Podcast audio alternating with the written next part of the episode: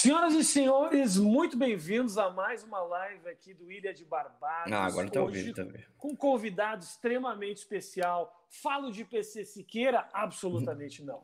Falo ah, de Henry Bugalho, que já é uma figura que ficou uma figurinha que já está desgastada, né, PC? Já é, já, a pessoa já cansou já. Já cansou de Henry Bugalho aqui no canal. Estamos hoje com ele, uh, que já movimentou o nosso chat, é mais de 5 mil pessoas assistindo antes do negócio começar, ou seja, hoje bateremos os 20 mil tranquilamente. Ciro Gomes, muito obrigado pela tua presença aqui com a gente, Ciro. Muito obrigado. Obrigado, Rafinha. Ah, boa noite ao, ao Bugalho, boa noite ao, ao, ao, PC e a todo mundo boa que está ligado aí, especialmente a turma boa. Você sabe, eu sou hoje um cara bem cercado. Tem uma turma aí que me acompanha, que me ajuda, me empurra, me corrige, me critica mas é uma turma muito boa. Inclusive, eu tava falando, tava é, falando fala, sobre... fala o que você estava dizendo antes, PC. eu estava falando sobre isso, que as pessoas que, que acompanham o Ciro Gomes na, na internet, elas são, elas são implacáveis, cara. Elas, uh, elas cobram muito e cobram todo mundo. É, mas não se preocupe, eu... cobram de mim também, viu? Muito. Eu espero que sim, né? Porque senão vira. Eles não podem ser os novos bolsomínios, hein? Então, não cuidado, posso... cuidado. Toma cuidado essa com isso, Ciro. Essa ponderação eu faço sempre, porque esse negócio de autoritarismo, de dono da verdade, não serve para nós. Não serve mesmo para ninguém. Ciro, deixa eu abrir aqui o nosso, nosso papo com uma pergunta que eu venho me questionando, que provavelmente já devem ter te feito essa pergunta. Só quero dar um destaque para o pessoal do chat, que é o seguinte: ó, você tem a, op a opção aqui também de mandar uma pergunta com um valor financeiro para a gente, tá bom? Então, uh, a gente está aqui não só para entrevistar o Ciro, como para ganhar um din-din para pagar a nova tintura de cabelo do PC. Ciro, seguinte. É, porque assim, mas desse jeito que tá, mano, não tá muito, não tá muito legal. preciso dar uma, um retoque mesmo. O Ciro, porque eles vão embora, viu? Olha aí, viu? Esse é um bom conselho. O Ciro, é o seguinte: uh, analisando toda, todo o comportamento do atual presidente da República durante essa pandemia, você, presidente, faria o que de diferente? Se eu posso lhe dizer, eu faria tudo. Eu faria tudo no rumo, na intensidade e na urgência. E aí você pode eventualmente me interromper, mas basicamente esse é um vírus absolutamente estranho à ciência. Ninguém conhecia modernamente, a partir lá da gripe espanhola do, do século XX, o ano 18, né, que matou no Brasil 82 mil pessoas, ninguém conhecia um vírus que não tem vacina e que não tem remédio. E essa é a verdade. Quem falar o oposto está mentindo ou está enganado para a gente ser moderado aí, porque às vezes eu consigo ser também. É? Depois é um vírus que, no caso, ele se expande numa velocidade nunca vista. Então eu já tive H1N1. Eu, a minha mulher não pegou, porque é, é mais simples. Mas o, H, o nosso, esse, esse coronavírus, ele está no Brasil com a maior velocidade de contaminação do mundo inteiro. E você só consegue inverter a velocidade quando um contamina menos de um, estatisticamente falando. Então aí você chega um para um, empata, fica no, no, no, pico, e aí quando começa um empaca só 0,8, 0,6, você tem a curva caindo.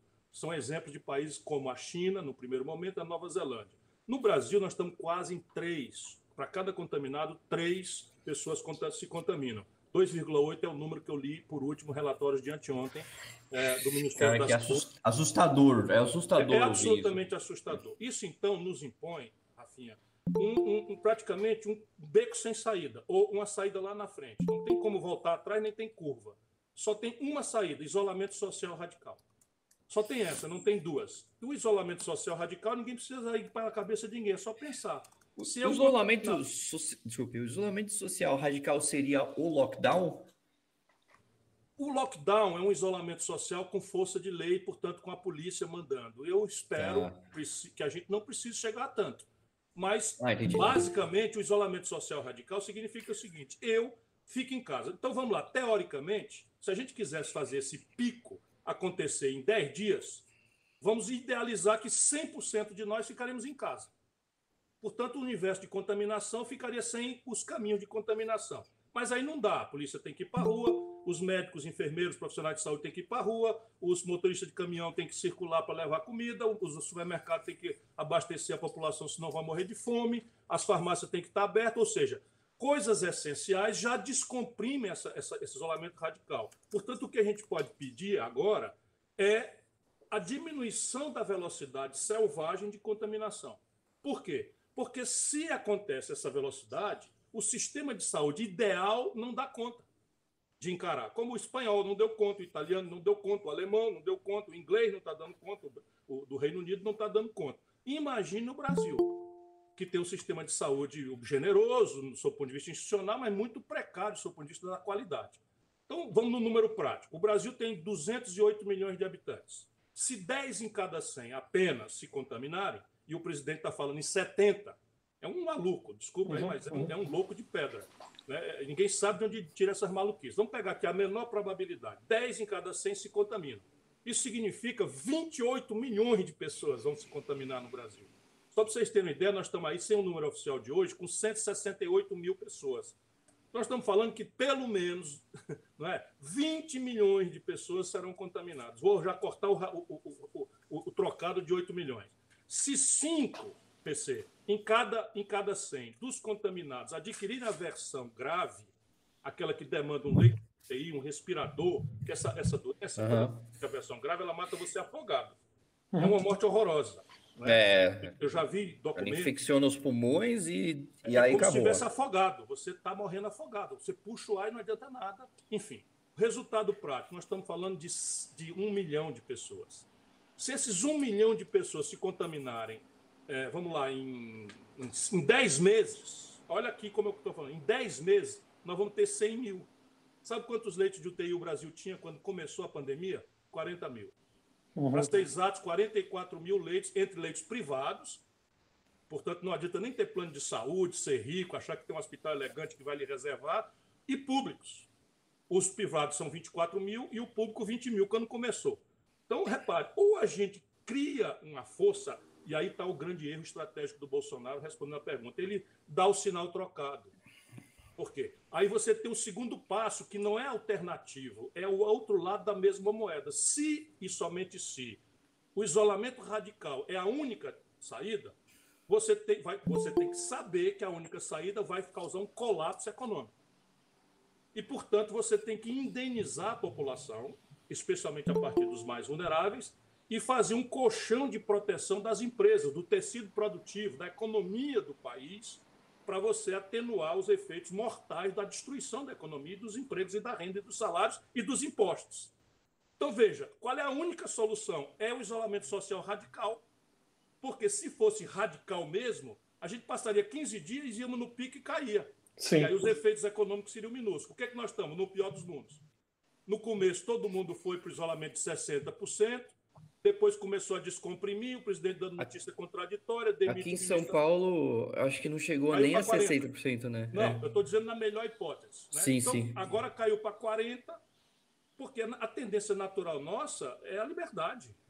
A gente quer sair, a gente quer ver os amigos, ver os parentes, abraçar os amigos, enfim, abraçar os parentes, ir no barzinho.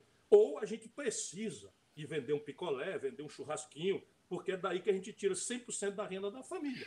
A gente, que às você... vezes a gente precisa ir no bar também, que a vida então, então, o que, que eu teria feito? Beber. Isolamento social radical assim que foi decretada a pandemia. Significa ali 20 de março, mais ou menos. E teria anunciado o socorro, a indenização às famílias em uma única vez. Então, pega, vamos supor que o valor fosse 600 reais. Ao invés de eu fazer o povo se deslocar três vezes para a Caixa Econômica e fazer fila, e confusão, ir para a Receita Federal, acertar CPF de criança recém-nascida, que é uma aberração numa hora como essa, eu pagaria R$ 1.800, que é três vezes seis, de uma vez só, e ainda faria via um cartão magnético, de maneira que a gente, modernamente, não precisa mais andar com dinheiro. Sim. Você criava um cartão magnético, mandava pelo correio, minimizando dramaticamente né, os fluxos, e as pessoas com esse cartão magnético iam comprar em uma rede de empresas que estariam credenciadas. Eu ofereci essa sugestão por escrito. Ali pelo 15, 20 de março, eu ofereci. E aí as pessoas iam comprar numa rede que se credenciaria. Significava o quê? Os supermercados, as vendas de comida, as farmácias, as lojas de roupa, vamos lá, se credenciariam, porque eu traria esse dinheiro de volta para a economia formal Fazendo o quê?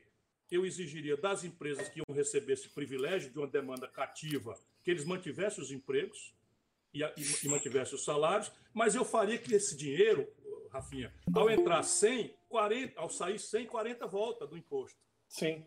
Percebe? Então eu deixaria todo mundo em casa. Essa é a primeira providência. E estabeleceria um programa de dilação de, de, de obrigações tributárias acessórias, isso é mais técnico, mas assim, eu tiraria das empresas toda e qualquer tarefa de fazer balanço, de fazer é, declaração disso, declaração daquilo, formulário disso, DAF daquilo, que demanda muito, muita energia e dinheiro. Eu estabeleceria um crédito direto do Banco Central ou intermediado pelos bancos públicos para fazer o quê? Subsidiar o crédito, entregar a eles e, e ficar contra garantias reais, que eles obriga ficassem obrigados a devolver o dinheiro só pelo valor real, sem juro. O governo fez o quê? Deu 1,2 trilhão de reais, mas não estabeleceu condição nenhuma. Na mesma proporção que essa montanha de dinheiro foi entregue aos bancos privados, eles retraíram o crédito. Quer ver? Pergunte às empresas: oito de cada dez não consegue crédito. Diminuiu muito a oferta de crédito e, mais criminoso, aumentou a taxa de juros em 70% em plena pandemia. Então, o que você. É... Se... Henrique, manda ver, Henrique, manda ver. Ciro, é, já que a gente entrou no tema da pandemia, que é inevitável falar sobre isso agora, né? Oi. Eu tô achando que. Fa... É, eu tô achando que fazer esse adendo vai acabar ah, atrapalhando mais. Mas olha só, gente, está acontecendo o seguinte: algum de, algum de nós, na hora de divulgar, postou o link da nossa conversa. Então, como você está vendo, tem vários. Tenho certeza da... que deve ser eu. É, alguém divulgou e aí as pessoas estão o tempo inteiro tá aparecendo um quadradinho de pedido de entrada na conversa. Ah, Obviamente você não vai ser aceito, só vai estar tá atrapalhando. Eu vou apagar conversa. o meu, foi mal. Deve ter então, sido o meu. Então, se você não. Uh, você não vai ser aceito na nossa conversa, entendeu? O Henry Bugatti pagou uma grana para estar tá aqui. O Henry Bugatti pagou uma grana para estar tá aqui. Então, assim, para de mandar pedido, porque só atrapalha o nosso papo. Ó, eu apaguei, vamos ver se, se diminui o fluxo aí. Henry, manda ver. Henry. Então tá. É, algumas semanas atrás, foram duas semanas atrás, você fez uma live gente. e você se emocionou bastante nessa live falando sobre, bem, imaginando, né, quando chegasse a pandemia nas pessoas mais pobres do Brasil, né, nas favelas. A leitura sua agora, né, duas semanas depois, é tão grave quanto você imaginava ou é pior do que isso? Eu temos uma segunda pergunta, aproveitando já, né, porque essa é a resposta mais breve. A segunda pergunta é: você tem um governo que se propôs como liberal ou como neoliberal a partir do Paulo Guedes, né, uma visão do Chicago Boy lá de desregulamentar, de desburocratizar a economia, ou seja, privatizar um monte de coisa. Ele falou que venderia tudo.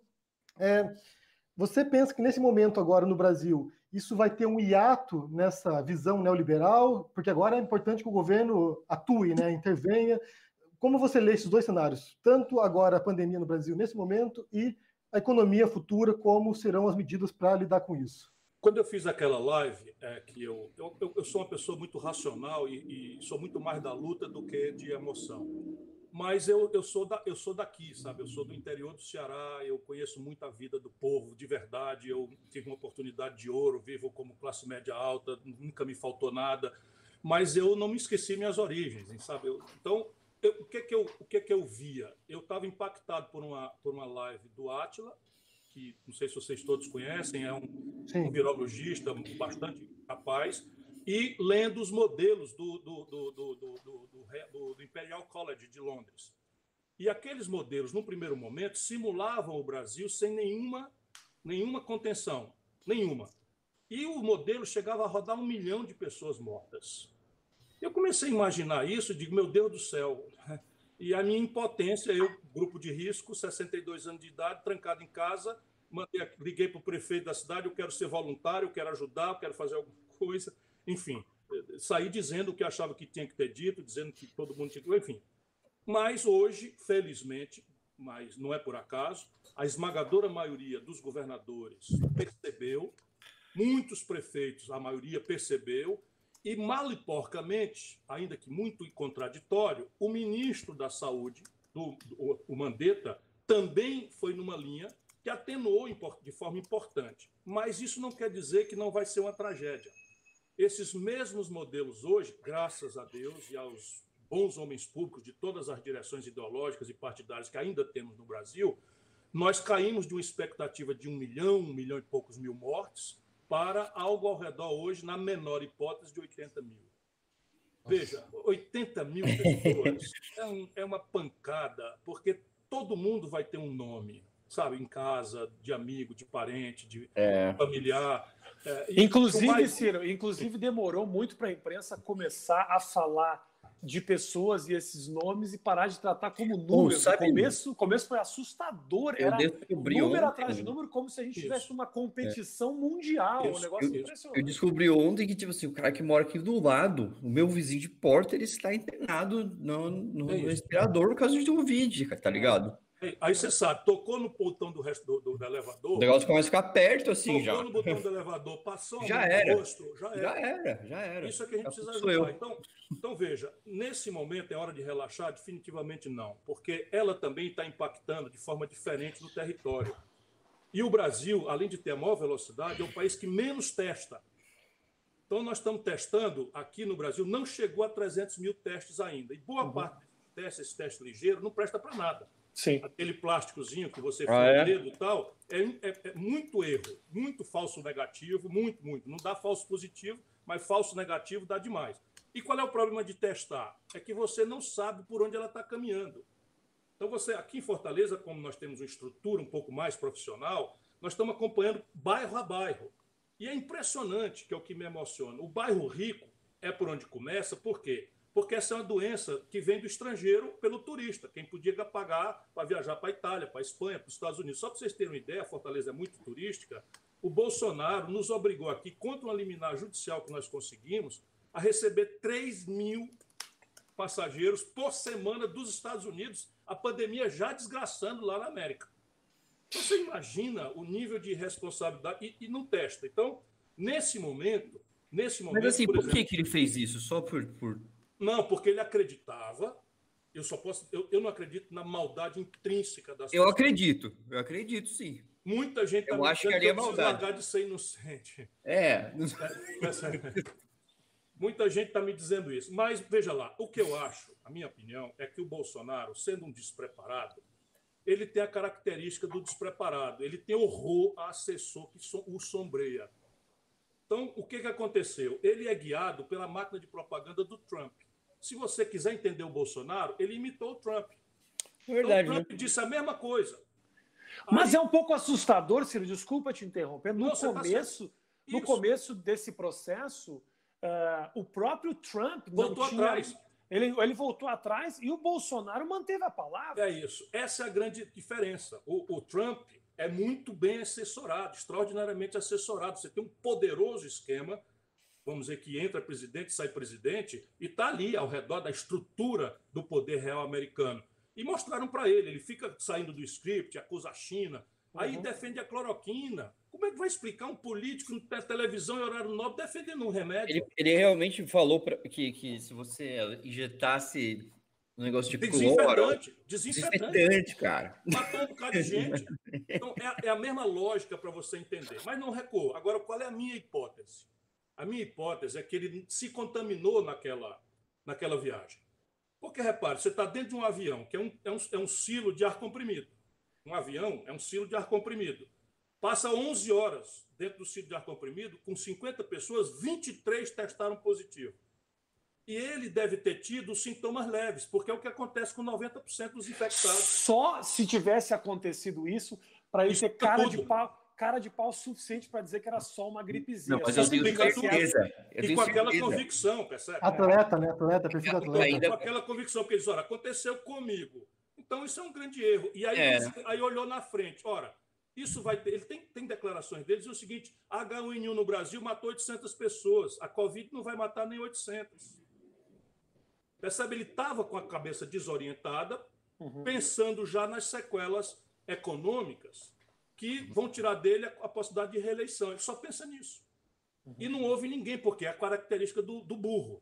Né? Do burro no sentido muar do termo, que é o camarada que tem uma opinião e que pronto, vai nela e morre nela e fica nela, porque qualquer coisa que tira ele dali deixa ele no, no território da insegurança. E é interessante que essa, essa, essa burrice, eh, Ciro, no começo era vista como humildade, né? Eu não sei, pergunta para o Paulo Guedes, eu não sei, fala com Mandetta, quer dizer, eu Nem até tinha burrice, né? é, eu até tinha uma esperança, cara, de que essa humildade a gente fizesse a gente ter um líder que confiasse em técnicos competentes.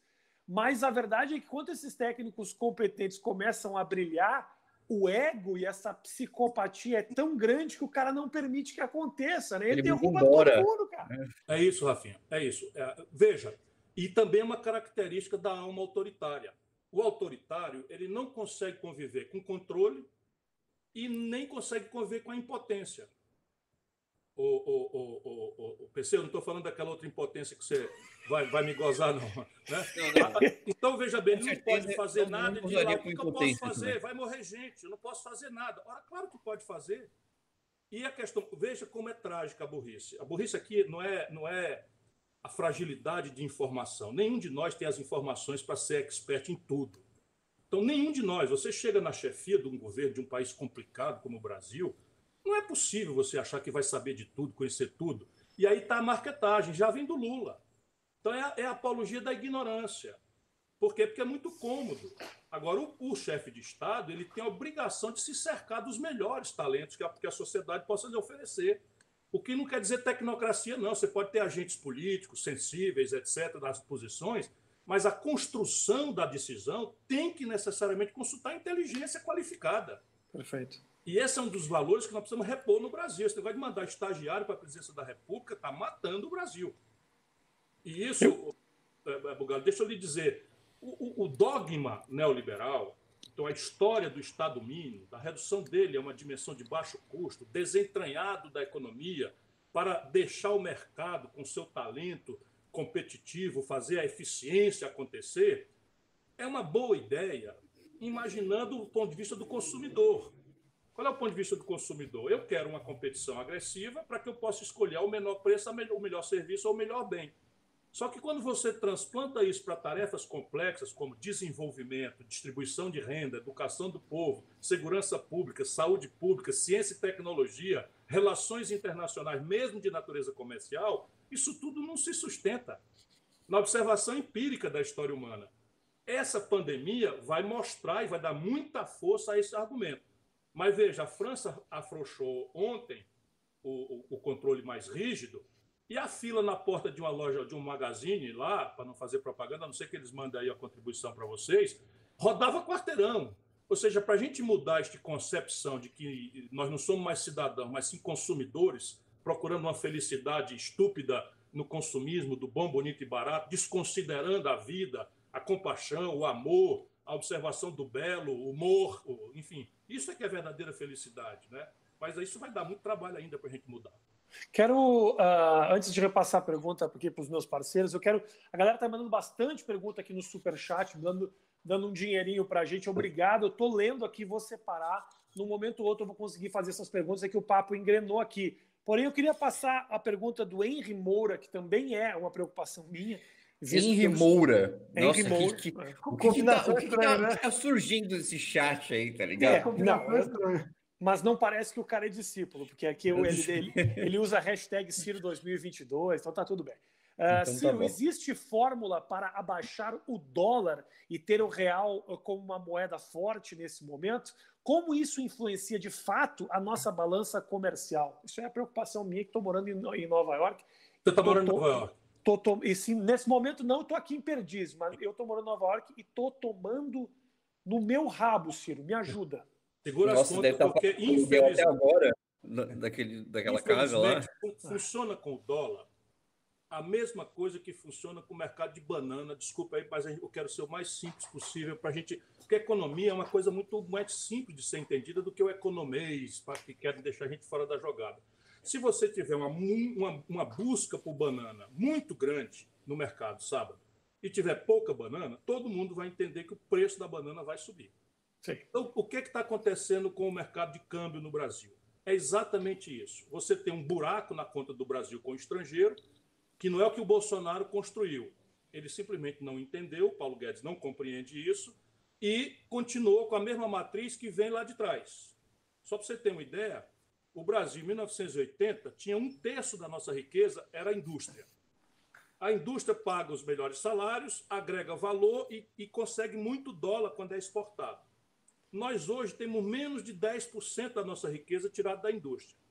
E alimentamos a ilusão de que vamos pagar tecnologia, química fina avançada, meio de diagnóstico moderno, bem de capital, máquinas, equipamentos, informática, fibra ótica, tudo importado do estrangeiro, com soja, milho, carne de bode, carne de vaca e petróleo in natura. Essa conta não fecha. Então, uhum. o Fernando Henrique lá atrás quebrou o Brasil por conta disso, expande o consumo, importa muito, cadê o dólar? Quebra. Aí, veja, um real para quatro. Aí vai atrás, porque aí os preços aumentam e você aumenta a taxa de juros e tal. Vamos já conversar sobre isso. Hoje, o que está acontecendo? O mesmo problema, você tem hoje a balança comercial do Brasil se acabando, o produto manufaturado brasileiro já não consegue mais competir, e os produtos tradicionais, soja, petróleo, milho, carnes, etc., tudo despencando de preço. Então, o buraco na conta do comércio do Brasil com o estrangeiro em dólar é imenso. E não tem dólar para pagar. Essa é a primeira razão, a brutal demanda por dólar em função da conta comercial. Mas tem outra causa o governo, atrasado, 10 anos, está trazendo a taxa de juros do Brasil para um patamar perto de zero. Hoje está em 3 pontos, 3, 3 pontos e meio a taxa básica que o governo paga. Uma parte importante do capitalista brasileiro deixou de produzir, não está preocupado com a roça, nem com a indústria, nem com o comércio, está apenas preocupado em ter excedente financeiro e aplicar no juro brasileiro. Se o juro cai, o que, é que o cara faz? Vou comprar dólar então tem outro buraco na conta de dólar, que é o rico brasileiro indo lá comprar dólar e tal. E o terceiro buraco é medo. Então essa é a parte global do processo. Quando uhum. você tem a humanidade inteira com medo, ninguém sabe quais são os ativos, mesmo o ouro, que no na tradicional do passado era um lugar de refúgio, hoje o refúgio é o dólar. Então o chinês que está numa briga, numa grande confusão com os americanos aí, né, em questão comercial, tecnológica, briga para cima e para baixo, todas as reservas da China são em dólar. Sim. Só para você ter uma ideia. Então a China busca dólar, a Europa toda agora está com reserva em euro, mas não tem conversibilidade, e o Brasil todas as suas reservas é em dólar. Então está aí a tragédia. Então, nesse momento, tranque, tranque, tranque sua carteira, porque infelizmente não tem muita alternativa para resolver o problema, a não ser você recelebrar um projeto nacional, desenho na conta de capital do Brasil e outro sistema de tributação da especulação. O Ciro, já que, já que você mencionou essa disputa que há entre Estados Unidos e China, essa disputa comercial, muita gente especula que vai haver, bem, fala-se até em depressão econômica posteriormente à pandemia, né? A gente, na sua leitura, a gente pode esperar uma redefinição de quem são os jogadores principais nesse cenário? Se a China vai ocupar o espaço de maior economia do mundo? Porque o, o Brasil apostou nessa relação bilateral entre Estados Unidos e Brasil. Eles, eles meio que criaram inimizade com o país árabe inicialmente, criaram inimizade com a China. O, o, o, o ministro da Educação botou a culpa na China do vírus. Isso pode é. complicar um pouco a posição do Brasil agora, nesse alinhamento com o Trump? Até a própria relação do Brasil com a Organização Mundial de Saúde, as posições estão alinhadas, está queimando nosso filme pra é, caralho. O, Bra o Brasil eu, eu mesmo segurou a mão daquele primo rico, assim, que no, é. só que, que, é meio doido e se fudeu, né, na verdade.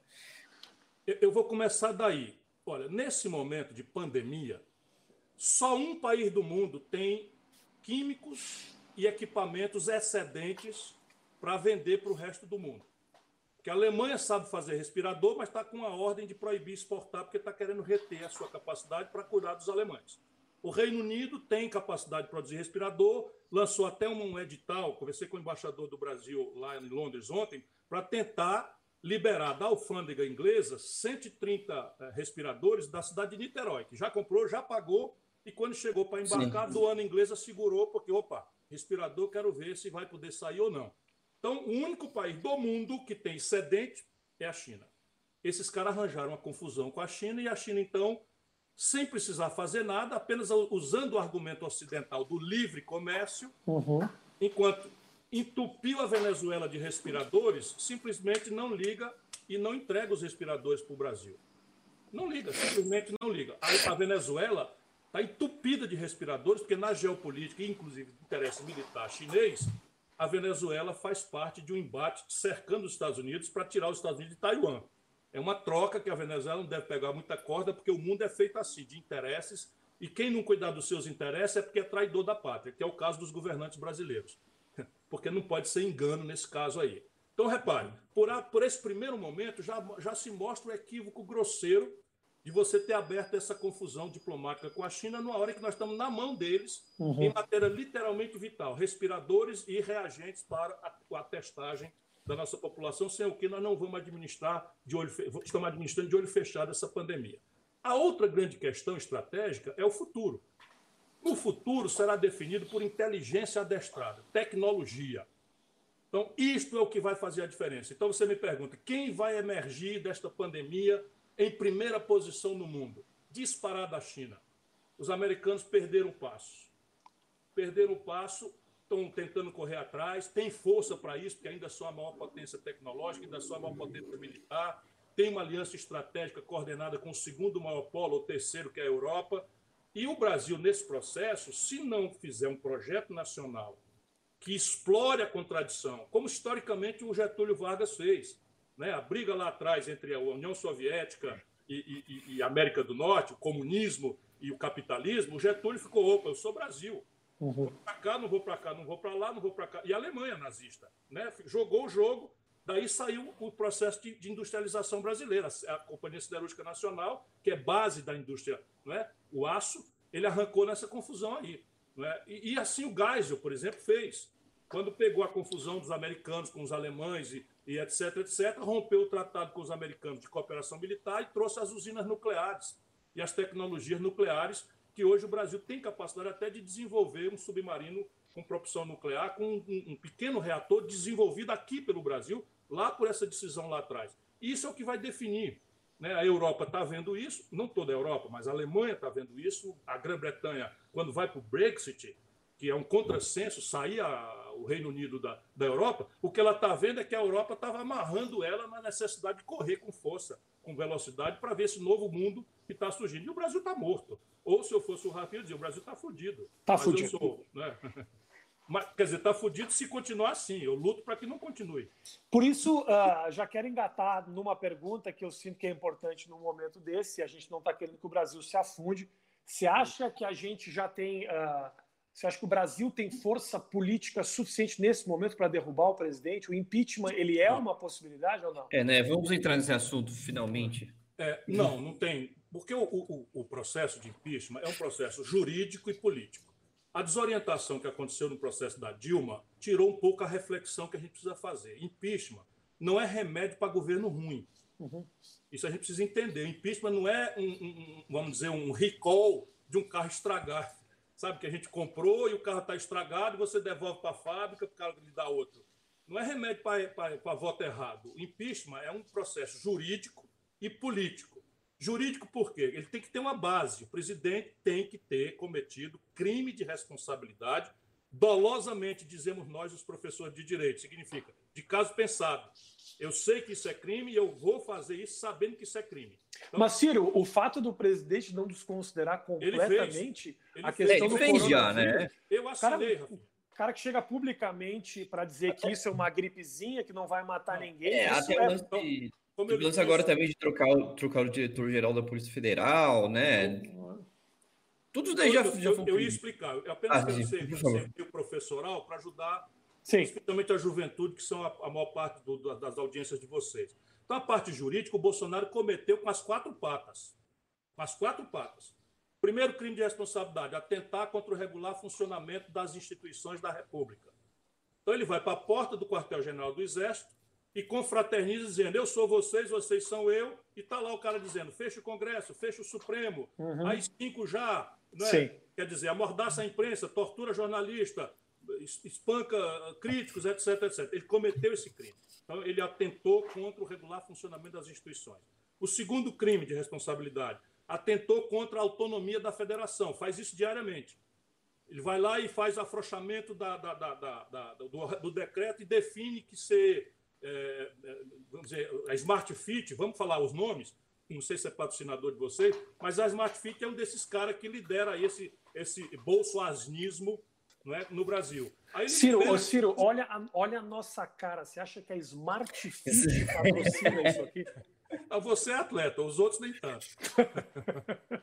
Com todo respeito, eu, também. eu tô, eu tô na, de atleta, eu tô na categoria. Eu tô na pandemia, aqui tô na quarentena, aqui eu não faço nada. O segundo crime de responsabilidade, atentar contra a autonomia. E o terceiro, o PC falou. ele comete o crime de responsabilidade continuado, expondo a saúde pública à morte. Quando o presidente mostra, mostra uh, a, a, embalagem de um remédio, um comercial e o outro genérico, e faz a apologia de um remédio, sabe o que aconteceu? Esse remédio, que não vou repetir o nome aqui, uhum. esse remédio serve para lupus, que é uma doença de, de, de imunodeficiência muito grave. Sem esse remédio, a pessoa pode morrer uhum. para artrite reumatoide, que são uma, dores lancinantes para pessoas de mais idade. Tenho. Na hora que ele fez isso, as pessoas foram na farmácia, tiraram todos os remédios. E ele deixou desabastecido as pessoas. E quem usa, quem se automedica, morre do coração. Lembrando, lembrando, que, lembrando que hoje é um dia marcante nesse debate, né, onde o Bolsonaro está exigindo que o Ministério da Saúde recomende a cloroquina. Então, você veja um político ir para a televisão recomendar um remédio. Ó, meu irmão, aí tem. E tem, sabe por quê? Porque ele mandou comprar toneladas desta porcaria, importou da Índia e mandou o laboratório do Exército fazer. Essa coisa está toda atolada lá. E ele hoje solta uma medida provisória flagrantemente inconstitucional dizendo que não é responsável por quem cometer coisas se não soubesse que é. Essa a grande questão. Ele está fazendo isso para se proteger, porque jogou uma montanha de dinheiro fora e tem um bocado de gente aí que amanhã vai pedir indenização porque o pai morreu, porque morreu de infarto, precipitou-se por causa do uso indevido da cloroquina em casa. Então, vou falei o nome sem querer, desculpa aí. Então, a parte jurídica está mais do que provada e demonstrada. A parte política é que eu acho que não viabiliza para hoje. Por quê? Porque ele tem um de cada quatro brasileiros ao lado dele ainda hoje. Isso que é foda, né? Isso que é foda, man. Mas nós temos que respeitar, são brasileiros como nós. Claro, claro. É, é, vai fazer o quê? Eleito, é, ele, nós temos que é tirar é, é 15 deles. Dos 25, tirar 15. Deixa ele com 10, com 12, porque qualquer nação tem 10, 12 mil idiotas. 10, 12 mil, sabe? Qualquer palavrão que vocês queiram usar e tal. Mas Bem, 25 é. não tem. Então nós precisamos dar tempo e ir conquistando e lutar, mostrar, discutir. O papel de vocês está sendo essencial. Porque o Rafinha é visto como uma pessoa conservadora. Eu nunca vi. Como é que jovem é conservador? Jovem é inquieto. É, jovem é inquieto. Quem é que vai defender o petismo? Francamente, eu tive lá com eles e sei bastante bem que apodreceu. Mas é exatamente por pensar assim que eu sou visto como conservador. Meu, eu sei. Os meus posicionamentos são ultra esquerda, mas exatamente e por nem precisa eu, ser. Eu, eu, tento entender, e é um equilíbrio que é difícil é fazer nesse momento. Inclusive, te digo mais: esse voto no Bolsonaro, do não vou ter, não quero mais PT, eu não digo que eu concordo, mas eu consigo compreender. Eu, eu fui candidato. Eu compreendo com o meu coração, não é só com a minha cabeça de inteligência treinada, eu compreendo com o meu coração com o meu coração. E se a gente quer construir um ambiente para tirar o Bolsonaro, dia 19 agora, nós vamos dar tradução prática, é isso que eu estou falando. Nós juntamos o PSB, a Rede, que é o partido da Marina, o PSB era o partido do Eduardo Campos, a, a, o, o, PV, que está conosco também, e o PDT, que é o meu partido, e nós vamos chamar uma manifestação, chamar é, Janelas pela Democracia. Então, às 18h30, nós vamos entrar numa live eu, a Marina, muitos artistas, gente da cultura, jornalistas, etc, etc. E às 8 horas nós vamos todo mundo para a janela, meter panela e fora Bolsonaro já. Uhum. Qual é a intenção? É ir ajudando a população a formar essa opinião, porque esse é um lado. Enquanto os políticos acharem que um em cada quatro estão segurando o Bolsonaro, eles vão ficar ali, meio em cima do muro, vai e faz que vai e não vai, acaba indo e tal. E aí nos dá outra questão, qual é? Ele está comprando o terço necessário, porque para derrubar um presidente pelo impeachment precisa de dois terços mais um. O que, que o Bolsonaro está fazendo? Rasgando toda a antipolítica, nova política, não político, o fim do lama lá da cá, não sei o que e tal, e está se atracando com o que há de mais esculhambado, corrupto. Que é o pessoal do centrão. Atrasado lá. e velha política. Eu até não gosto de chamar de centrão, porque o centro político me interessa. Uhum. Sabe, isso daí é bandido, não é centro. é, é batedor de carteira, é, é, condenado, é gente condenada, gente que pagou pena, gente que está processada. Mas essa gente, ela, ela diz que se vende, mas não se vende, não, ela aluga. Uhum. O lulopetismo estava com eles todos também. O Valdemar Costa Neto mandava no DENIT, roubava lá no DENIT. Foi condenado no mensalão. O Roberto Jefferson, no governo Lula, tinha o Correio.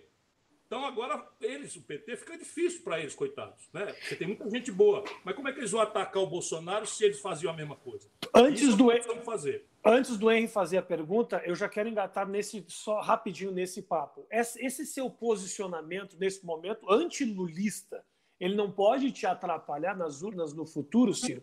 No momento em que, inclusive, tem uma pergunta aqui do próprio Morgan Pontes que pergunta se não é o momento da esquerda se unir ou é importante que a esquerda reconheça nesse instante as suas diferenças?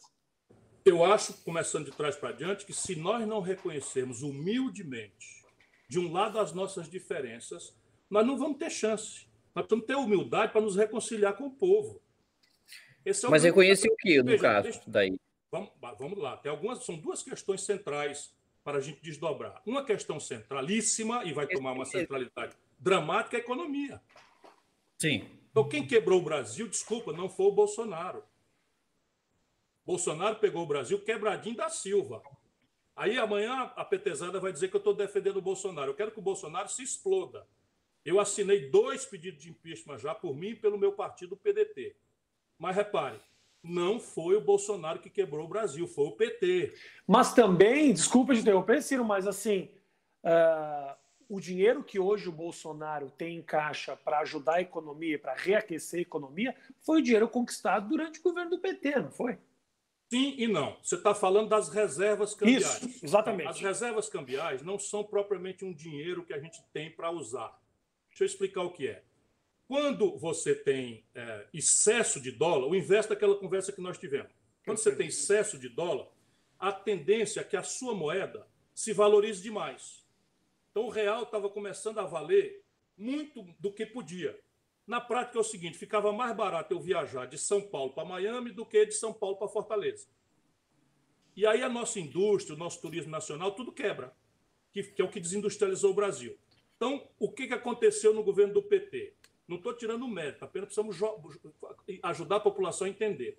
O PT, o governo PT, Lula, Dilma, compraram 386 bilhões de dólares, mas nós não tínhamos esse dinheiro para comprar, Rafinha. Uhum. Aí que está a grande questão. O que, é que faz o governo petista?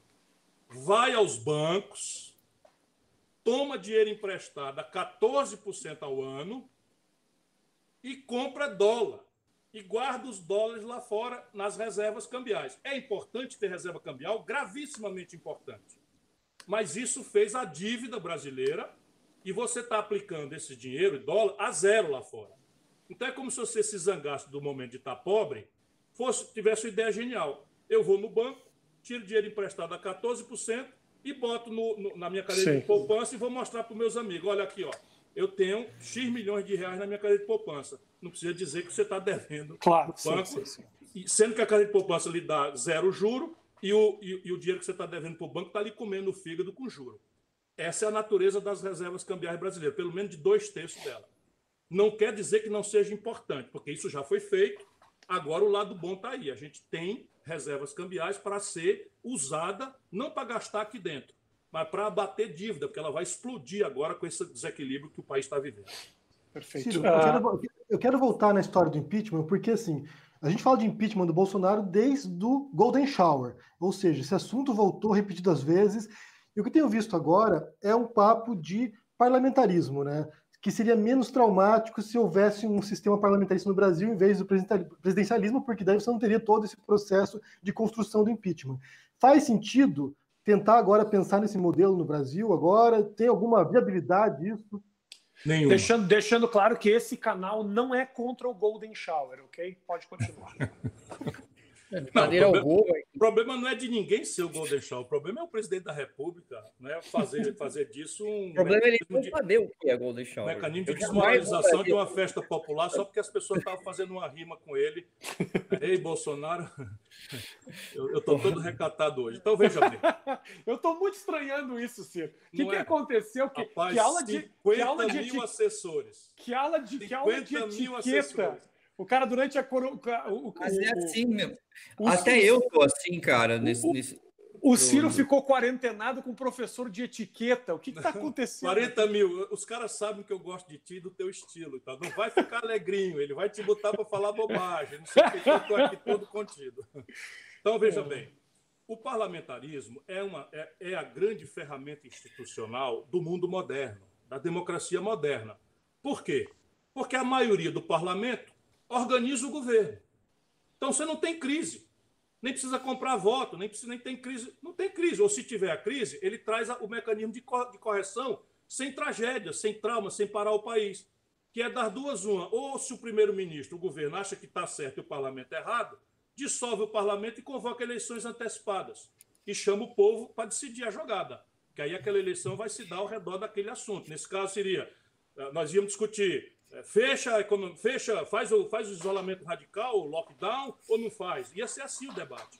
E aí, se o povo, como está 90%, 85% a favor do lockdown, quem fosse o deputado que ficar contra botando banca, ia perder a eleição. De outro lado, não é? o, o, o, se, o, se o governo não tivesse certo, dissolve o governo e a nova maioria constitui um novo governo no parlamento. Então, por definição, quem desenha as leis vai lá botar as leis para funcionar. O que é que o presidencialismo a brasileira é? Um órgão que é o legislativo pode fazer só graça. Eu fui deputado, não aguentei mais, fui o deputado mais votado do Brasil, foi o pior momento da minha vida. Eu não aguentava botar gravata e para ver aquele negócio que é um teatro de mau gosto. Você passar 10, 12 horas, uma converseira mole do cacete, não, o interesse público passa longe e não é por maldade, é porque está organizada essa instituição aos modos do século XIX o converseiro mole, o converseiro fiado, em tempos digitais, você tem que correr do seu gabinete para votar e, e, e, botar um negócio para digital, porque o outro estava votando pelo outro. É um negócio de cinema no ar, né? de cinema de quinta é. categoria aí, né? que nós assistimos. Mas qual é o problema? Eles, na minha, na minha legislatura, acabaram com a CPMF, tiraram 70 bilhões de reais a valor de hoje do cofre público. Não estou dizendo que isso é errado ou certo. Estou dizendo no mesmo dia ou na mesma, no, mesmo, no mesmo mês, derrubaram 70 bilhões de reais, todo mundo, palmas para o Congresso, acabou com a CPMF, sem esculhambação. No, no mesmo mês, aumentaram a vinculação do orçamento brasileiro com a saúde em 70 bilhões. Menos 70 de recurso e mais 70 para gastar, dá 140 bilhões de reais, que é muito dinheiro no orçamento americano, que dirá no nosso. Uhum. Porque ele não tem responsabilidade nenhuma no sentido, vamos dizer, fez a regra, vai lá e cumpre. Esse é o grande problema.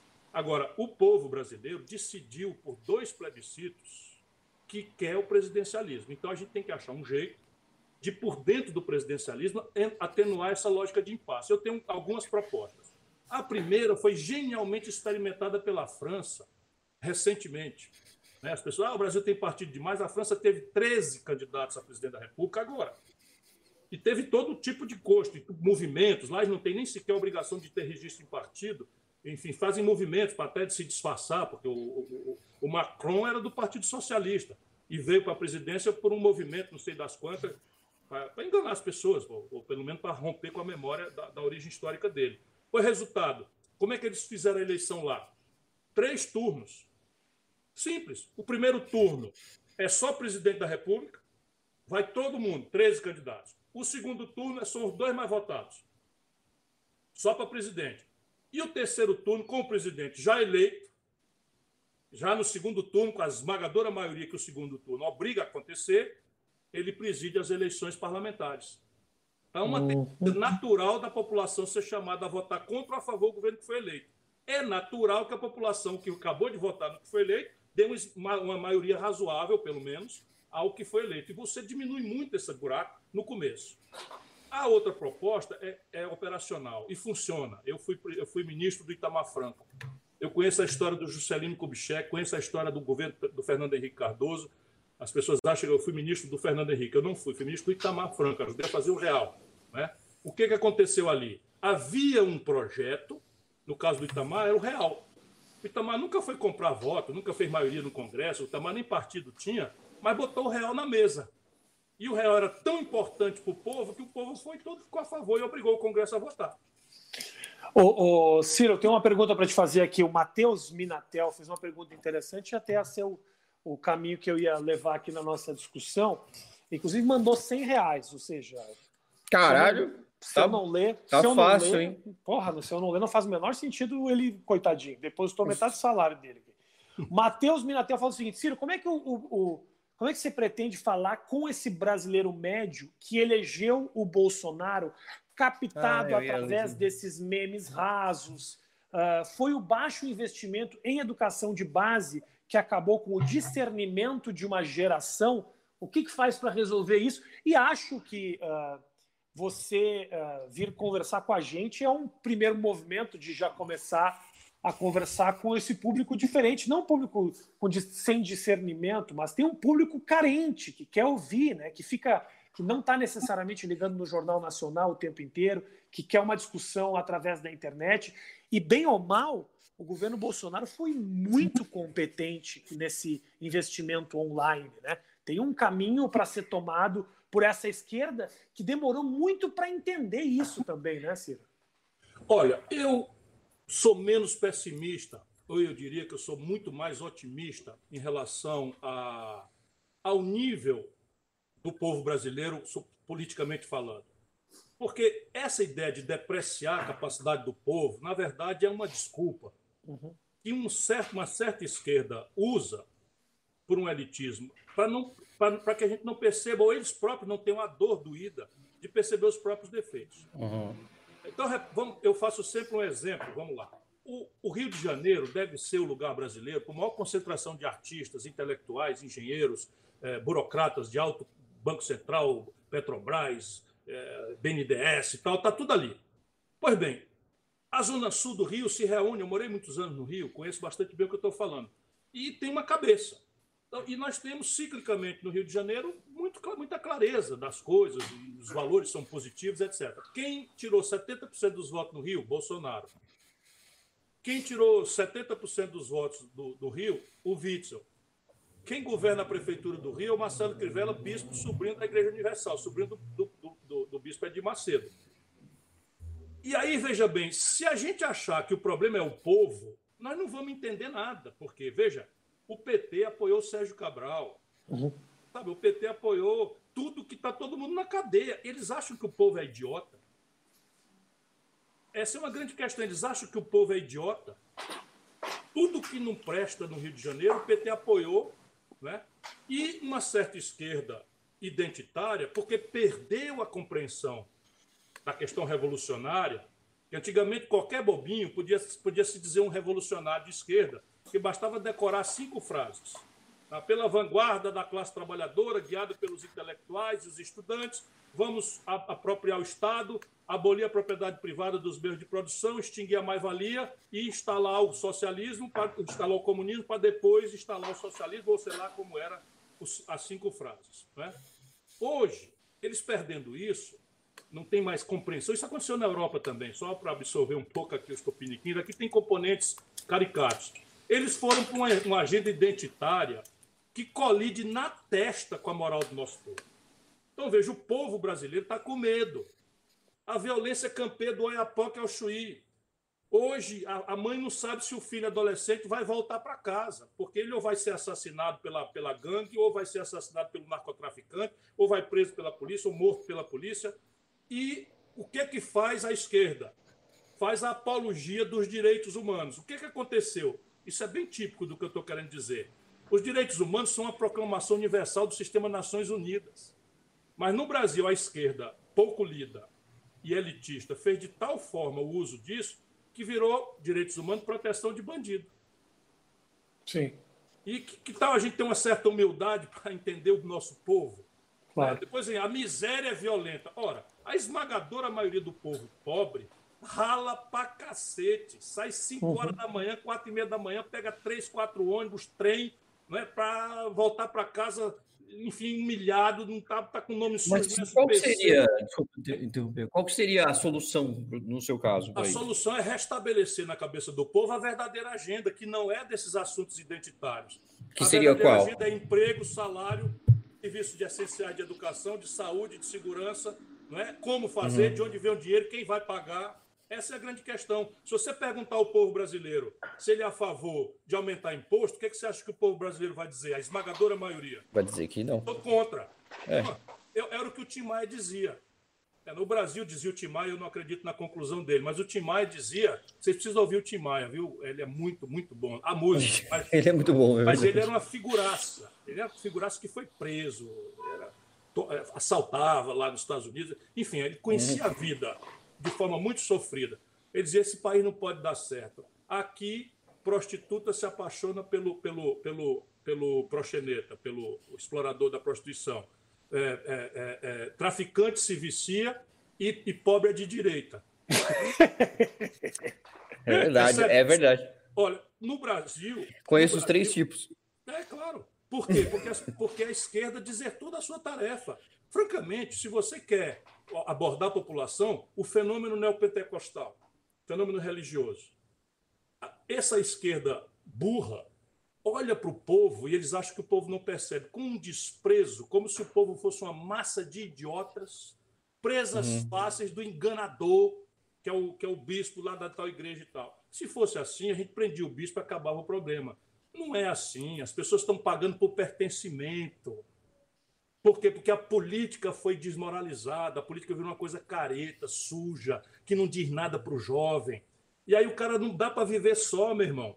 Não dá para viver sem é. conexão, não dá para viver sem. Tem sabe? até um, um, um, um, filme muito interessante na Netflix que fala sobre isso. Não fala sobre isso, mas eu cheguei a uma conclusão parecida que é o A Terra é plana. Eu sempre falo desse, desse filme que é é meio isso, onde uma, uma massa de pessoas que se sente, não se sente identificado com nada, se sente até humilhada por uma, uma minoria técnica ali, uma minoria isso. mais intelectual, que é o pessoal, claro, assim, é, que são as pessoas da, da ciência, né, os, os, os, cientistas políticos e tudo mais, que colocam essas pessoas numa situação que elas se sentem tão elas, elas se sentem tão ignorantes, então assim, quer saber então, mano, vamos fazer uma realidade nova e vai ser isso aqui, a terra é plana mesmo e dá um pau no seu cu. Mas, mas é claro que é isso.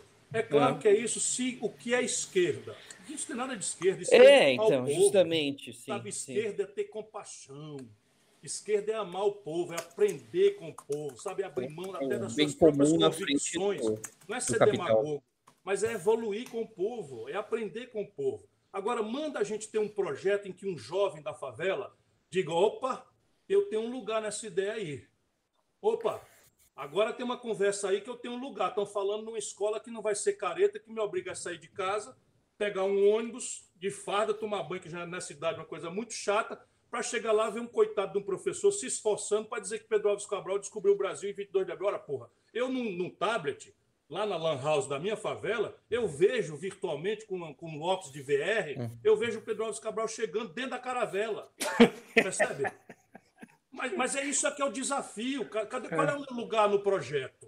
É, é meu lugar. Esse... Mas eu acho que eu acho que esse pertencimento tem muito do fenômeno Bolsonaro, né? Tem uma é, direita, tem, tem tudo a ver com isso. Tem uma direita, tem uma direita conservadora. Não, não que o público do Bolsonaro seja especificamente esse, mas tem uma parcela mais radical conservadora que estava esquecida e sentiu um, esse sentimento de pertencimento. Ele achou na figura do, do presidente, né?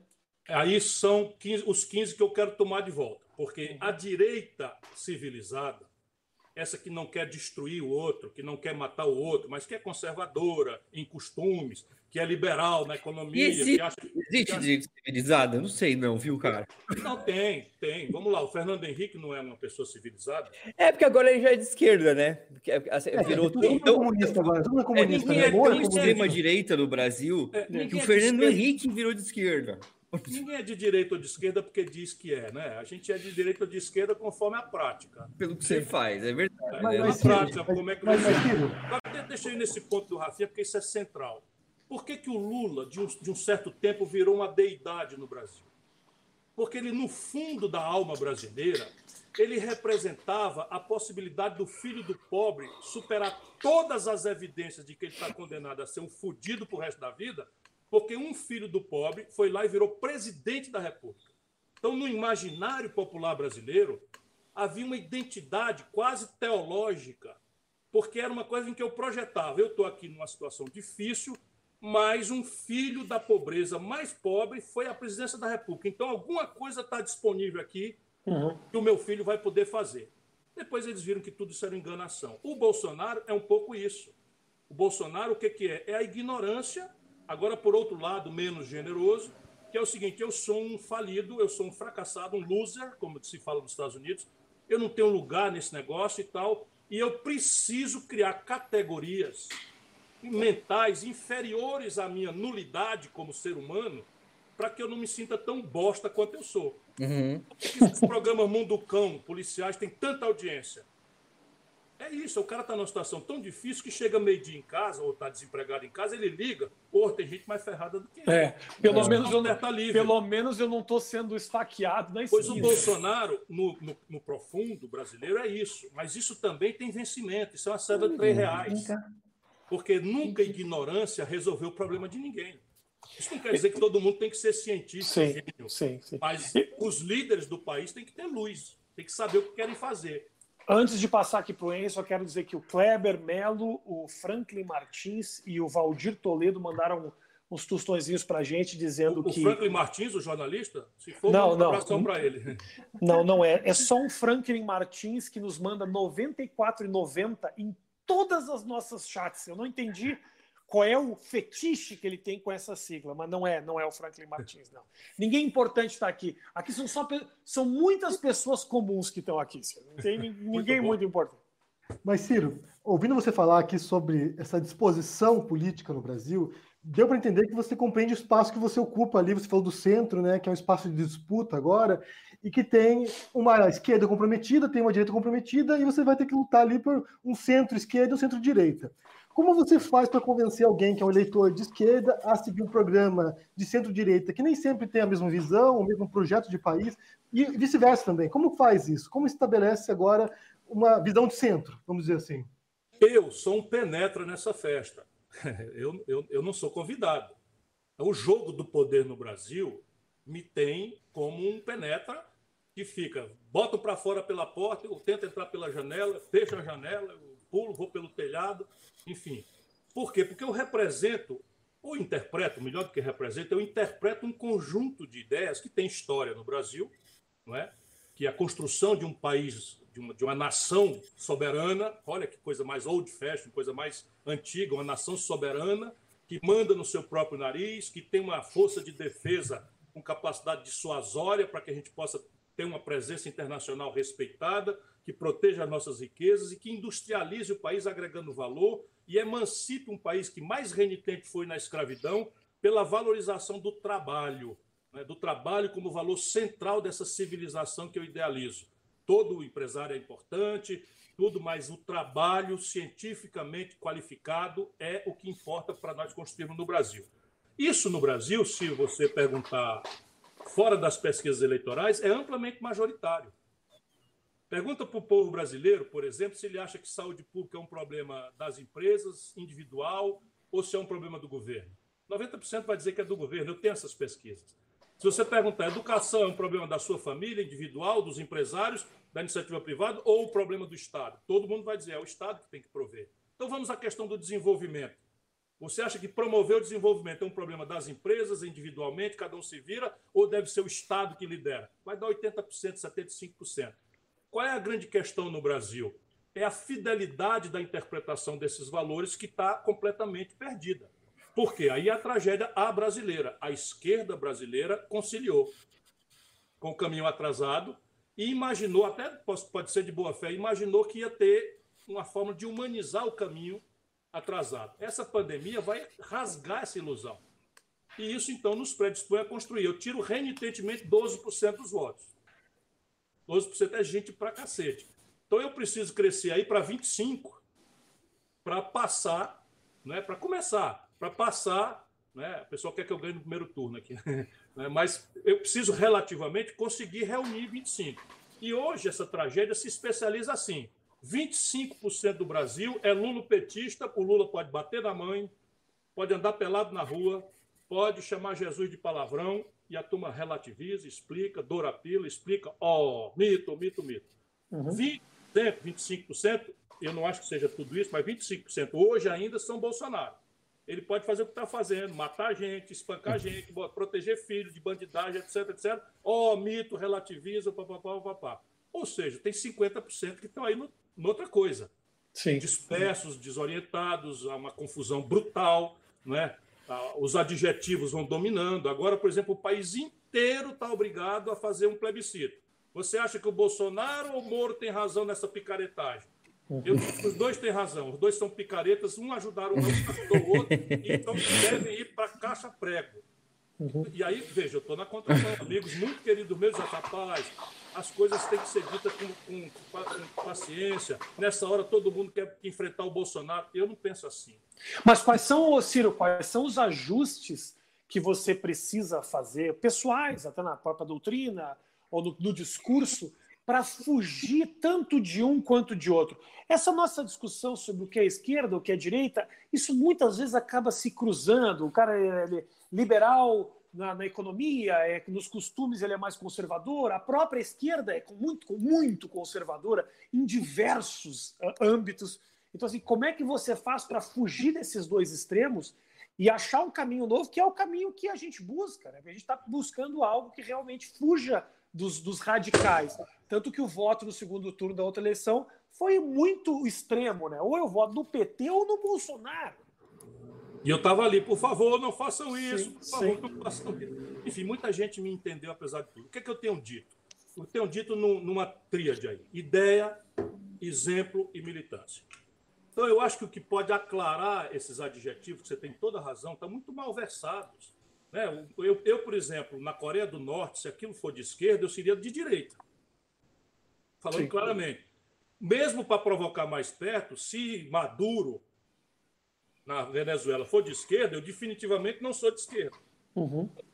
Porque, para mim, a questão democrática, do ponto de vista dos costumes liberais, do pluralismo, do respeito à diferença, do calendário eleitoral, da alternância no poder dos grupos diversos, é dogma de fé. Eu não abro mão disso. Então, você é de esquerda ou de direita conforme a circunstância. Eu tenho um livro agora que está na, na editora Leia, Leia, não é? É, vai, ser, vai ser publicado agora. Esse livro ele, ele, ele propõe essa ideia para o Brasil.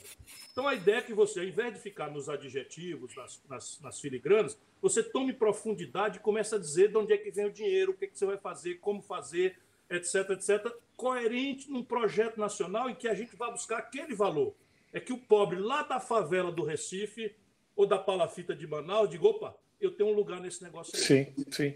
Ele me apanha onde eu estou, com meu nome sujo no SPC, propõe uma coisa, depois ele propõe que eu vou botar o meu filho numa escola de tempo integral, e essa, essa escola custa tanto, ele está dizendo que o dinheiro vai ser, vai ser tirado de um imposto sobre lucros e dividendos empresariais, ele está cutucando, dizendo onde é que vai cobrar, vai ficando diferente.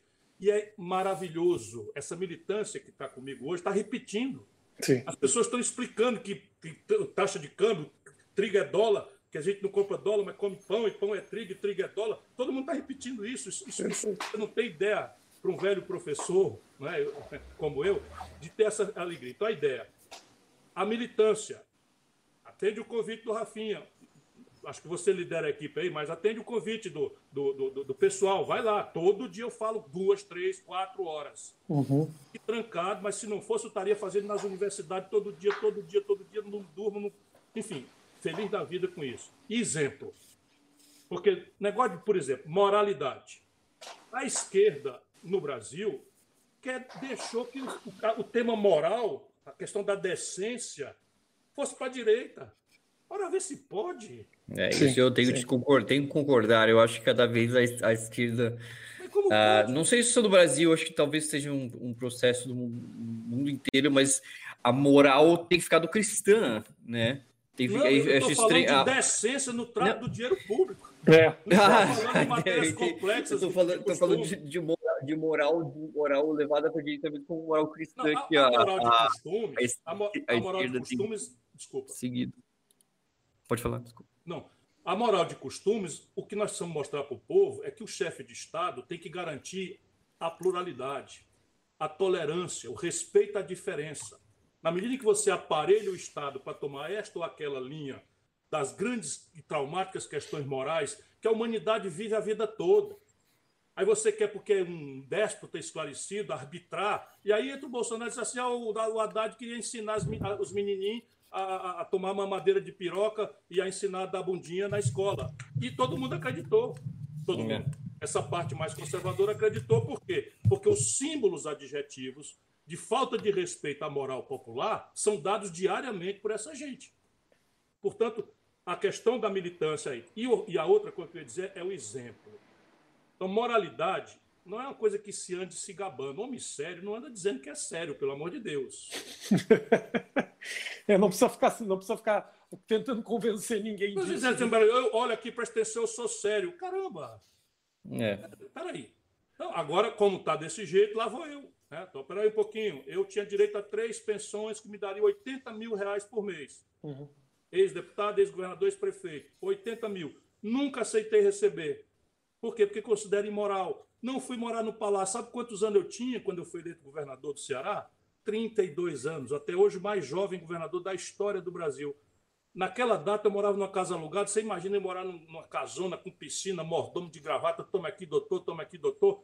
Eu disse: esse, meus filhos não, vão, não, não vai dar certo nisso. Eu vou morar num negócio desse, depois de quatro anos eles não vão entender nada. O que, que aconteceu? É. Continuei morando na casa alugada. Agora, Voltar para casa é bem pior do que sair. Né? de quem? Apenas as pessoas devem exigir de quem faz da do moralismo, essa conversa de goela, que dê exemplo. Se, se tivesse feito um. Vamos lá, vamos dar uma olhadinha no Bolsonaro. É o homem da moral, dos bons costumes. Espera um pouquinho, vem cá, Bolsonaro. Vem cá, Bolsonaro. Né? Você tem 19 parentes investigados no Rio de Janeiro. Tem 19. O filho do Bolsonaro está enrolado até o gogó numa investigação de roubar Mas, Ciro, você, é obriga... você é obrigado a te interromper. Ele simplesmente coloca a família acima de tudo. A família acima de tudo. Nossa, cara, uma cara de pau sem Sempre disse isso durante toda a campanha. A família acima de tudo. Agora, quando ele defende a família, o Brasil se revolta contra o cara. Era a família é. dele que ele estava falando. É, exatamente. Agora, repare, o Bolsonaro é católico, o Bolsonaro anda para cima e para baixo com a bandeira de Israel. O Bolsonaro. Eu, eu nunca vou entender, nunca vou entender porque os caras andam com a bandeira de Israel. Procura não porque... saber de onde veio o dinheiro para o financiamento. É, deve ser por isso, né? O WhatsApp dele na É, pode Aí você crer. vai entender facilmente. O Bolsonaro foi batizado na, nas águas do Rio Jordão como evangélico. Então o cara é católico, é, é, é, faz, esse é uma, é uma seda de 3 reais. Esse é o maior, maior Zé Miguel enganador ele, que eu já vi. Ele é ecumênico. É ecumênico, é isso aí. gente, deixa eu dar uma, uma. a gente já se, se, já se estendeu bastante aqui no papo, tiramos bastante aí o tempo do Ciro. Foi um papo de mais de uma hora e dez aqui. A gente teve mais de 110 mil pessoas que passaram nesse momento. Uau. O vídeo. Caralho! Vai, é, 20, 26, 27 mil simultaneamente. Mas o vídeo já vai estrear com mais de 100 mil visitas. Vai estar disponível no nosso canal do YouTube, então a galera que quiser assistir depois, mandar para os amigos, é só entrar no youtube.com barra Ilha de Barbados. Uh, a gente não vou... falou de cu até agora, olha não, só. Não, não, nem, nem a palavra, essa palavra só saiu agora. Ah, mas, desculpa. Mas, Ciro, eu quero Não vai dar para monetizar mais. Para que a gente consiga uh, finalizar, eu queria só saber se alguém. O Henry tem alguma coisa última para falar, o PC para perguntar? Não, eu, só, eu só queria, na verdade. É, é, pode, pode, pode falar aí. Eu só quero falar que quando eu, quando eu anunciei hoje que eu vinha falar com o Ciro, o pessoal ficou doido na internet, assim, tipo, ah, o Ciro, o Ciro, então ele tem uma base, uma fanbase ali enorme, Sim, de fato. Então o pessoal é bem engajado mesmo. Henry, imagino... então, também conhecidos como Cirominions. É a, é a nova, onda do momento, nova onda do momento, Cirominions. Entendeu? Vou, vou pe eu vou pegar o WhatsApp do Ciro. Os são infiltrados. Viu? Eu vou pegar o WhatsApp do Ciro. Eles, eles sabem que o mais importante é a ideia. Boa. Vou, vou pegar o WhatsApp do Ciro. Se começarem a encher muito o saco, eu vou, eu vou mandar print assim, Ciro, pelo amor de Deus. Me você falou que não é tem Minion. Você falou que não tem Minion. Sim, é, não, mas assim, a única, a última pergunta que eu tinha, que eu queria saber só, na verdade, qual que é a sua expectativa pelo esse, esse vídeo que tá para sair sobre a reunião que teve o Bolsonaro junto com os ministros, que disseram que teve chilique do Weintraub lá, que parece que daí, se, se aparecer isso daí, o que, o que ele disse lá, o que ele falou, capaz já, já, já, é, já vai, já vai para a rua, que já teve, teve grandes casos muito interessantes ali que, que podem mudar o rumo das coisas, inclusive para impeachment, né? Eu não sei é, o que você está esperando sobre esse, esse vídeo. Deixa eu só dizer para vocês, para poder falar à vontade sobre este assunto, que saiu o número oficial: 13.993 brasileiros oficialmente mortos, é o número da agora. 844 casos em 24 horas. E isso Hoje é o Brasil é Nossa, já aumentou assim. É, o Brasil, é o, o Brasil é o, é o, sexto lugar em número de casos isso. e daqui a 10 dias ou 20 dias, a, a projeção é que chegue no segundo lugar, cara. Eu Mas, assim, todo mundo vai conhecer alguém que morreu de coronavírus, basicamente. sem nenhuma dúvida. E isso, esses números, é um retrovisor olhando para duas semanas atrás. Porque nós não testamos e os testes demoram entre, entre 10 e 14 dias para amadurecer. Então, se, é eu, se eu puder dizer isso, eu posso agora responder. Por favor, por favor, claro. Sabe por quê? Porque eu acho que essa confusão aí nos distrai daquilo que é a pior crise social, econômica e de saúde pública na questão social e econômica da história. E, sob ponto de saúde pública, provavelmente nós vamos bater a gripe espanhola, que matou 82 mil brasileiros. Então, se eu não falar nisso, eu não, me, eu não me sinto à vontade, embora a gente possa falar sobre todos os assuntos. Essa fita sendo liberada, sabe, a gente tem muita informação. Então, essa reunião lá em Brasília, que eles viram a fita, tinha acho que 16 pessoas dentro, 18 pessoas dentro. É, salvo engano, as fontes diversas com as quais eu falei. Se ela for divulgada em Totem, vai ser distração para todo lado. Vai ser distração porque essa Damares, que é uma bandida, com aqueles óculos dela, então é uma bandida fascista, não é? essa Damares está propondo prender governadores e, e prefeitos. O, o Vintraub, que é outro bandido, está né, tá uhum. propondo prender o Supremo Tribunal Federal, propõe assim, com todos os S e R's. E o Bolsonaro, não sei se por desinformação, mas acho que é por habilidade, ele se dirige olhando para o Moro, porque a fita dá para ver, falando que não aceita mais o problema que está acontecendo na segurança do Rio, a segurança do Rio e não sei o que e tal.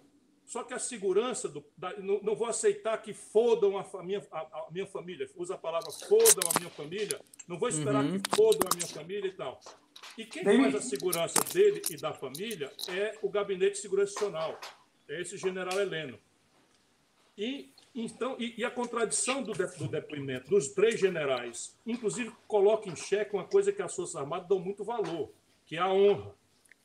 Então, um general ser constrangido a mentir para o Supremo Tribunal Federal para proteger o Bolsonaro é um constrangimento raríssimo na história das Forças Armadas, porque vai no, vai no coração de um valor que eles corretamente cultivam mesmo, que é a honra, a honradez e tal. Então não tem honra nenhuma nessa reunião. É uma reunião de botequim. Vai ser uma distração. Eu acho que o ministro Celso de Mello vai, vai, vai liberar. Qual é o constrangimento tá. mais relevante? Mas o serviço de inteligência da China já sabe, provavelmente. Hum. É que eles mandam o cacete na China também na reunião. Né? Agora, numa reunião oficial. O negócio só começa, só piora. Então, eu acho que o ministro Celso de Mello deveria liberar para que a sociedade brasileira visse o nível não é, de banditismo e de, de, de, despreparo com que nós estamos sendo governados. Ciro, obrigado pela é tua é atenção, obrigado pelo teu carinho. Eu te peço para não sair daqui, a gente vai finalizar o vídeo. Só quero mais um minutinho falar, em, dar um tchau em off para você. Obrigado a todo mundo que participou da nossa discussão. Obrigado a galera que mandou uma então, grana. Só dar um abraço aqui para a turma boa e dizer: nenhum deles é mínimo. Se for mínimo, é infiltrado. Boa. É isso aí. Tá bom. Grande beijo, um gente. Valeu. Obrigado pela. Valeu. Um grande abraço. Voltamos semana que vem. Obrigado. Valeu.